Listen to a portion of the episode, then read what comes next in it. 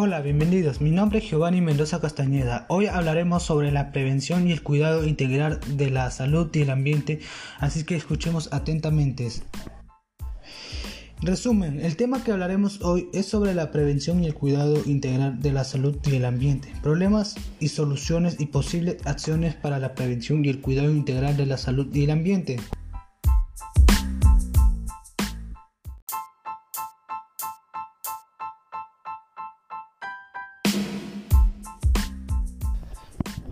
Hablaremos hoy sobre la prevención y el cuidado integral de la salud y el ambiente.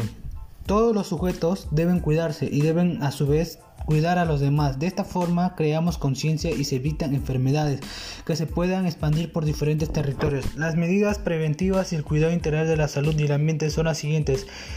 Limpiar con frecuencia el área donde nos desarrollamos a diariamente. No tener contacto con áreas contaminadas. Hacer ejercicio más bien a bien en todos.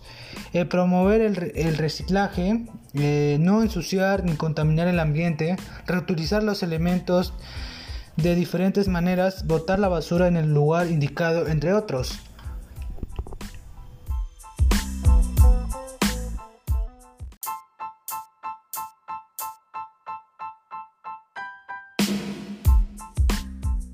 Bueno, eh, los puntos importantes serían las, las, causas y consecuencias y medidas para reducir y prevenir el cuidado integral de la salud y el ambiente, la prevención de las enfermedades en la salud humana o el conjunto de medidas necesarias para evitar el desarrollo de progreso de, de enfermedades o el cuidado integral de la salud comprende todos los servicios y prestaciones de salud en promoción de la salud, prevención de las enfermedades o recuperación, rehabilitación y cuidados entre otras cosas. La propuesta que presentaré para una posible solución en ello serían el uso de transporte alternativo que no contamine, prácticas saludables para no contaminar el ambiente y cuidar nuestra salud, e industrias y Estados Unidos para evitar la contaminación y, y la salud integral, Estado y comunidad unidas para evitar la contaminación y la salud integral.